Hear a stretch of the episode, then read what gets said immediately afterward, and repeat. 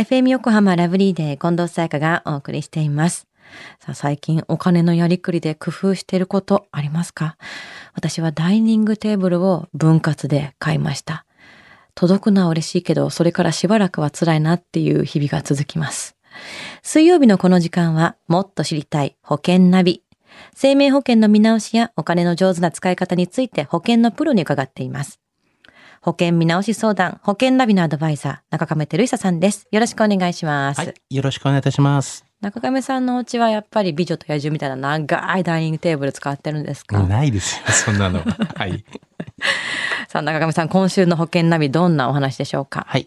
あの、今週はですね、日本で、まあ、保険に入っていて、まあ、海外旅行などありますよね。そういった海外旅行などで病気になった時に、あの、医療費のですね、保証はされるのかというようなお話なんですけども、どどうですかね？近藤さんはどう思いますか？日本で保険に入っていて海外で病気になった時なんかこうカードクレジットカードとかで保険海外で保証されるってよく書いてあるから保証されるんじゃないですか？そうですよね。はい。あの、答えはまあ保証されるっていう形なんですよね。うんうんうんまあカードとかでもありますし、普通の生命保険とかでもあると思うんですけども、はいあの、日本のですね、保険会社でまあ契約している医療保険っていうのはですね、まあ、海外にいる時のまあ病気や怪我でもまあ保険金がしっかりとこう払われるということなんですけど、はい。まあ、帰国後にですね、給付金を受け取るためのこう手続き書類をまあ保険会社にこう送付して給付を受けることができるんですよね。うん。まあそうですよね。いきなりくださいって言ってもね証明書とかたくさんやり取りが必要だと思うんですけども。そうですよね。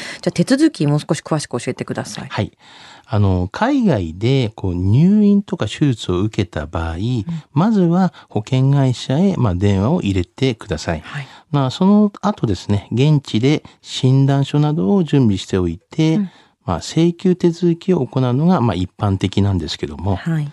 で、連絡の電話なんですけども、こちらは、まあ、入院給付金とか、まあ、手術給付金の受取人がかける必要があり、まあ、本人とか、もしくは本人の意識がない場合ですよね。そういった場合の状況の場合には、まあ、指定代理請求人っていうのがいますので、はい。そちらの指定されている人などが電話することになってますよね。はい。で、電話の際に聞かれることとしては、まあ、次のような頂点を確認してから電話をしていただきたいんですけども、まずは、あの、証券番号というのがありますよね。まあ、こちらの方と、あと、非保険者名、名前ですよね。あとは入院期間とか、あとは手術を受けた場合には手術日だったりとか、その手術名、もしくは病名、こういったものと、あと、不慮のこの事故による場合は、こう事故の状況などをまあお伝えしていただくことになりますよね。うん。あの最初に出てきたその証券番号っていうのっていうのは海外にいて、まあ、普段からそんな保険の証券番号ってわからないことも多いと思うんですけど、まあそうですよね。うん。まあ普段からこう控えておくようなことはないので、まあ旅行前に控えておくっていうのもありますけれども、はい。まあ、あの、保険会社の、まあ、証券番号っていうのはわからない場合には、まあ、名前とか生年月日、またはもしくは住所等をですね、教えていただければ、はいその保証内容を確認してですね、あの、証券番号もわかるようになってますので、聞いていただければと思いますね。はいそしてその際に気をつけることとかありますか？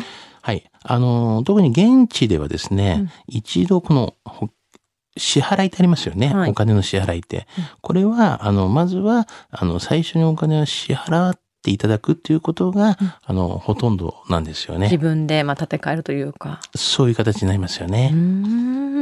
ちなみにこう日本国内では健康保険証を病院でこう提示すると医療費の自己負担っていうのは1割から3割で済むと思うんですけども、はい海外ではそういった保険証使えないんですよね。はい、その通りですよね。あの、現地の病院では、まあ、医療費のまあ全額を自己負担で支払うことになります。はい。でも、まあ、日本の公的な健康保険の制度にはですね、まあ、海外でかかった医療費のうち一部を払い戻してもらえるあの海外療養費制度というものがありますから、まあ、こちらも少しね覚えておいておいてほしいしまた自分の民間の保険もまあ使いますよということですよね。もう公的なものであれ、もう自分で入ってるものであれ、ちゃんとこう保険はくまなくチェックした方が良さそうですよね。そうですよね。さあ今回の保険のお話、知得指数は、はい。ズバリ96です。はい。あの、海外勤務などある、まあ、企業はい。で勤めてる人とかありますよね。うんまたはこれからまあ勤める可能性がある場合とかは、あの外国はですね、この医療保障がない場合が多いので、うんまあ、しっかりと日本国内にいるときにですね、まあ、保険を備えた方が良いでしょうね。やっぱり不明な点やっぱりあると思いますので、まあそういう時にはなんかいろいろとご相談いただければなというふうには思いますね。うん入っている保険担当者にね、確認することが必要そうですね。そうですよね。確かに私もアメリカ住んでた時に、こう病院に行くたびに母親が、ああ、高い医療費がって言ってたんですけれども、やっぱりね、日本っていうのは医療費がすごくこう保険で賄ってくれてるとこが大きいですもんね。そうですよね。やっぱり自己負担率はやっぱり少ないと思いますよね。さあ、今日の保険の話を聞いて興味を持った方、まずは中亀さんに相談してみてはいかがでしょうか。詳しくは FM 横浜ラジオショッピング、保険ナビ、保険見直し相談に資料請求をしていただくか、直接株式会社中亀、仲良しの亀と書いて中亀にお問い合わせください。無料で相談に乗っていただけます。インターネットで中亀と検索してください。資料などお問い合わせは FM 横浜ラジオショッピングのウェブサイトもしくは電話番号045-224-1230 045-224-1230からどうぞ。そして保険ナビは iTunes のポッドキャストでも聞くことができます。保険ナビで検索してください。もっと知りたい保険ナビ。保険見直し相談、保険ナビのアドバイザー、中亀照久さんでした。ありがとうございました。はい、ありがとうございました。